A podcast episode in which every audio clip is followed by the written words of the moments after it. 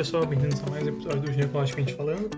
E hoje a gente dá continuidade ao nosso episódio da semana passada sobre embolização em miolos uterinos, com o Dr. Enio Zemeski.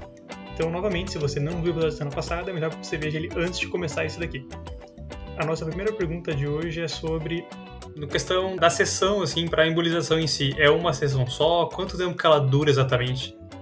Faz é, uma sessão, é um procedimento, é considerado uhum. um procedimento uh, definitivo. A gente consegue tratar todos os miomas, independente do tamanho, em uma sessão. O procedimento uhum. geralmente demora uma hora, uma hora e meia de procedimento. A gente vai fazer o cateterismo, vai fazer o acesso ou pela, pela artéria femoral aqui na virilha, uma punção com uma agulha, né? Fica ponto, não fica cicatriz, não fica nada. E aí a gente vai entrar na, nas artérias hipogástricas, nas artérias ilíacas, que é da onde saem as artérias uterinas direita e esquerda. Ou algumas pacientes, eu estou gostando muito de fazer a técnica com acesso radial, que a gente uhum. acessa aqui pelo punho. É um caminho mais longo até, até o útero, mas a paciente já pode, depois do procedimento, caminhar, uh, ir ao banheiro. Quando a gente faz o acesso femoral, a gente a paciente tem que ficar quatro horas com a perna esticadinha, né? Como está com a raquianestesia, já ajuda a não mexer para não ter problema de sangramento ali na punção. Interessante, não? Uma sessão só, uma hora e meia, tem um operatório bem tranquilo, tem bem, bem é. vantajoso, né, para as pacientes. É, e depois, assim, como é que a gente faz o acompanhamento, né? Que eu acho que vai ser a tua próxima pergunta. É, tá bem na ordem. De resultado e acompanhamento. A gente vai esperar uma redução de 50% do volume do útero, pela retração mesmo dos miomas. Então, o útero, como um todo, vai retrair mais ou menos 50%, alguns retraem até mais. A gente faz um exame de controle. Eu sempre friso para paciente. Tu vais fazer uma ecografia transvaginal, ou tu vais fazer uma ressonância e os miomas estarão lá. Se tu tinha um mioma de 5 centímetros, geralmente ele vai vir para 2, 2 centímetros e meio, só que se a gente usa a ressonância com contraste para fazer esse controle, a gente vê um mioma totalmente desvascularizado. Então é um mioma afuncional, é só uma cicatriz no mioma. Se a gente faz o ultrassom, o ultrassom também vai mostrar o mioma. Isso aí no início da técnica, quando às vezes tinham outros colegas da radiologia, outros ginecologistas ainda que não tinham familiaridade com a técnica, eles falavam, pô, mas o teu mioma está lá ainda no exame. Sim, ele está lá, ele não é um procedimento cirúrgico, a gente não fez a retirada. A gente consegue ter índices de satisfação pela literatura médica iguais da esterectomia. Índice de resoluções de sintomas iguais da esterectomia. Tu imagina, é retirar todo o órgão e a mulher está super bem dos sintomas. A gente não retira, só faz a desvascularização e consegue também ter esse índice de satisfação elevado, porque realmente a técnica funciona e esse mioma retraído, afuncional, obviamente não traz nenhum problema para para paciente. Né? Tem uma taxa de recorrência de sintomas, como todo tratamento pode ter. Uma miomectomia tem, a gente também tem na embolização, é, de 15%, né? É considerado um tratamento definitivo, sim, de sessão única. E essa questão, por ser menos invasiva, né, que uma esterectomia, por exemplo, a taxa de complicações também deve ser muito menor. Sim, a, a gente tem a taxa de complicações maiores, que são aqueles eventos que levam uh, em risco a vida da paciente ou que vão, vão trazer um prejuízo muito grande para a vida da paciente ao longo dos anos depois que essa complicação acontece, a gente classifica como as complicações maiores. Na embolização é em torno de 1%, né? então é bem baixo. Tem as complicações menores, que são essas que eu te citei, que é considerar a dor é considerada uma complicação menor, usar medicação, mas mesmo assim essas aí giram em torno de 10%. É um tratamento completamente seguro e bem tolerado. Cada vez mais vantajoso. e nessa questão para efeitos, pós-procedimento, teria algum tempo de recuperação em relação ao procedimento daí? Um afastamento das atividades, por exemplo? Sim, a gente pede para a paciente, quando a gente faz o acesso femoral, ela não, né, pela virilha aqui, a punção, não por causa do tratamento do mioma em si, mas por causa da punção na artéria da perna, a gente pede afastamento de sete dias de atividades físicas. Por exemplo, fazer academia, levantar peso, corridas, mas a paciente pode caminhar, pode subir escada, pode dirigir o carro, né, pode fazer as atividades de casa normais, conforme está tá a tolerância dela. Né? Geralmente a gente dá dois dias de atestado para a paciente e depois ela já está pode estar apta né, a voltar às suas atividades. Se a paciente não está se sentindo apta, está com uma cólica um pouquinho maior, porque os miomas eram muito grandes, eram são a gente leva tudo em consideração isso aí, né? Pô, a gente trata miomas de 10 centímetros, úteros que às vezes pesam mil gramas, ou seja, um quilo, né? Então essa paciente a gente resguarda um pouquinho mais depois do tratamento, né? Então a gente vai entendendo como é que é a rotina da paciente, como é que né, são as atividades dela, como é que foi o tratamento, número de miomas, para dar o afastamento, mas uh, geralmente são alguns dias, né? E a paciente que tem desejo reprodutivo e que deseja engravidar, a gente libera para gravidez depois de seis meses. O paciente que já tomou cuidado e engravidou antes, né, com três meses, ou de outros colegas aqui do Brasil que fazem o, o procedimento, tá? os pacientes engravidaram com três meses, uma gestação espontânea, pede geralmente para respeitar um, um, o período esse de seis meses e depois fazer o seu tratamento de fertilização ou começar a tentar novamente a gravidez. Né? Aproveitando que tu já entrou nessa questão da, da, da fertilidade, né? A, a, embolização em si, ela pode atrapalhar a, a fertilidade, a função ovariana, por exemplo, de alguma forma? Pode. A gente sabe na literatura que os dados da literatura que pacientes que já têm mais de 35 anos, essas pacientes já têm uma reserva ovariana menor do que as pacientes mais jovens. A gente sabe que depois dos 35 a reserva ovariana da paciente, da, das mulheres vem pela metade. Então, quando a gente vai fazer procedimentos em mulheres mais que estão com essa reserva ovariana com mais de 35 anos, a gente uh, sempre toma cuidado a tentar na anastomose, na, na, na, comunicação que pode ter entre a artéria do ovário e a artéria uterina. A gente também toma cuidado de usar uma esfera maior, de passar essa anastomose, não deixar nada de refluxo para essa uh, artéria, porque a, a, paciente às vezes já tem um ovário que já está entrando num, num processo de decaimento, de produção de óvulos, e às vezes a embolização pode causar, acelerar esse processo, né, e a paciente entrar em amenorreia.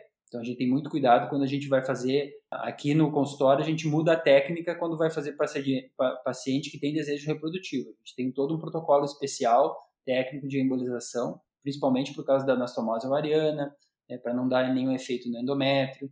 Então é um protocolo já né, descrito pelos franceses que a gente utiliza de rotina em pacientes que, que têm desejo reprodutivo. Né? A questão de, de liberar paciente para engravidar, né? Tu mencionou que eram seis meses. Esse período pode mudar com algum fator para mais ou para menos? Isso, isso é um consenso, não, não, não tem dado forte assim de evidência. Isso aí é um consenso entre os serviços. Olha, meu serviço aqui deu seis meses, porque geralmente o mioma ele desvasculariza e a paciente é, melhora dos sintomas já no primeiro, primeiro mês. Só que o mioma realmente ele vai diminuir de volume de forma expressiva entre o quarto e o sexto mês. Ele vai, ele vem reduzindo numa curva né, não tão íngreme e chega no quarto ou sexto mês, aí sim que tem a absorção do mioma, sabe? Então, geralmente a gente trabalha com essa data de quatro, seis meses. Às vezes, em outras situações, se a paciente está com muito muito desejo, muita pressa para engravidar por algum motivo, vai fazer uma FIV, aí se discute com o médico da fertilização de liberar antes se esse mioma já não está mais incomodando ele para fazer a passagem, o implante do óvulo, por exemplo. Então a gente aí individualiza uh, o caso. Mas esse tempo de seis meses ele não é uma regra. A gente tem como norte isso, né? Mas caso a caso a gente avalia assim, liberar antes Após, a gente só não vai liberar se, se seis meses, se realmente se a gente fizer uma ressonância e o resultado não foi como esperado e o paciente vai ter que daqui a pouco fazer outra técnica ou uma paciente que às vezes vem fazer uma embolização para depois fazer uma miomectomia, porque a gente está avaliando, está fazendo uma abordagem combinada com, com o ginecologista, né, num mioma super grande. Aí a ideia é desvascularizar para o ginecologista operar o mioma desvascularizado e conseguir manter o útero. Se ele fosse operar esse mioma, no, ele com vascularizado, antes da embolização, o risco de esterectomia seria muito alto, né? E pensando nessa questão mais de contraindicações ao procedimento, né? Se teria algum caso em que o procedimento não, não, não deveria ser realizado, ou que ele não pode ser realizado?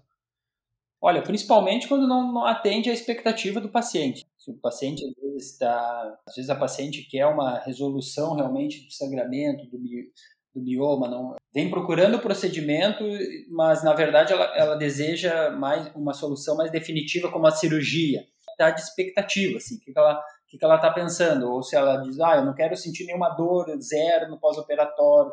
Todo o tratamento, toda a miomectomia, se vai fazer, toda a intervenção cirúrgica vai causar algum desconforto. Então a gente a primeira avalia isso. E tem alguns miomas que às vezes tem um pedúnculo, ele tem uma, eles estão mais se projetando um subseroso, ou seja, está por fora do útero. Pode ter um, pedículo fino, esse mioma a gente toma cuidado para embolizar, porque às vezes esse, o mioma reduz o tamanho, esse pedículo, como é fino, ele pode uh, destacar do útero e cair dentro da cavidade esse mioma e o paciente precisar de cirurgia. E principalmente, eu acho que pacientes assim que tenham, pode, possam ser tratados por outro método de uma maneira melhor. Tem que ter noção assim que nenhum método consegue resolver tudo. Então tem que ser bem avaliado, né? Muitas vezes um mioma submucoso de 3 centímetros não vai fazer uma embolização nele. Não tem indicação de fazer isso, é, isso né? A gente tem que respeitar as indicações.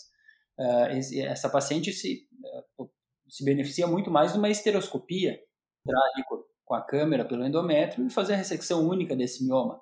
Eu acho que é mais nessas questões, assim, porque a gente vai resolver esse, esse mioma, mas talvez tu vai vai estar correndo risco com a paciente, gerando desconforto desnecessário, né? Então, acho que os casos bem avaliados, que estão bem pontuados na literatura, a gente, a gente consegue avaliar bem, porque o que é contraindicação muito para os outros métodos, a gente consegue resolver pela via endovascular, né, com a embolização. Então, fica muito do bom senso do médico que está indicando realmente trabalhar junto com o ginecologista para buscar essa paciente ótima para o método. E agora uma, uma, pergunta mais de mercado, assim, como é que tem sido a, a, sua percepção em relação à aceitação dos ginecologistas, das pacientes com essa, essa nova opção terapêutica, né? Que não, não é tão nova assim, mas com a aceitação dessa opção em si. A aceitação está cada vez melhor. O paciente, é, eu acho que a gente está numa tendência há muito tempo dos, de procedimentos minimamente invasivos, de retorno precoce às atividades. O paciente está mais bem informado os médicos estão mais bem informados, eu acho que a gente tem cada vez mais tecnologias em todos os tratamentos. Não é só a radiologia intervencionista que oferece tecnologia, todas as outras especialidades se valem da tecnologia para melhorar seus métodos e tratamentos, e, e, e no final é o, o bem-estar do paciente que é o que importa, que é o que nos motiva na medicina, né? A gente está aqui para ajudar, né? A aceitação dos ginecologistas cada vez melhor cada vez mais tem trabalhos uh, publicados mostrando que é, um, que é um método seguro, isso aí já, já tinha sempre, mas que a gente uh, interfere realmente muito pouco no potencial fértil das pacientes, em pacientes selecionadas, que a gente consegue realmente resolver com a técnica os sintomas da paciente, as pacientes estão, estão passando bem. Como eu te disse, evoluiu nossos materiais, né? a técnica mudou, uh, tem diferentes approaches para diferentes pacientes, está cada vez sendo mais realizado sim o, o procedimento, a gente vê que numa ascendente, assim como tem novas medicações também para os tratamentos do miomas, né, que estão chegando no Brasil, é, que estão sendo mais usadas pelos ginecologistas também estão estão tendo bons resultados também com, com as medicações, né? Eu acho que tinha um hiato muito grande, vamos dizer, entre o tratamento anticoncepcional, o DIU, e não tem mais o que fazer e vamos retirar esse útero, sabe? O ginecologista também está muito bom na miomectomia, está fazendo fazem por via transvaginal, né, cirurgias vias transvaginais, laparoscópicas, uh, robótica, como citei antes. E aí a gente também tá tem um leque hoje para paciente, né? A gente está junto também no tratamento. Pô, ótimo, notícia boa, excelente. E olha, essa era a nossa última pergunta que eu tinha planejado. Assim, acho que foi, foi uma conversa muito boa, muito legal. Acho que, assim, acho que no momento o nosso podcast cobriu, com esse episódio, outros, todas as opções terapêuticas possíveis, né, para tratamento de miomas. E gostaria de agradecer muito a tua participação aqui com a gente, ter aceitado o convite. Realmente muito especial, muito legal ter o senhor aqui a gente conversando hoje. Muito obrigado.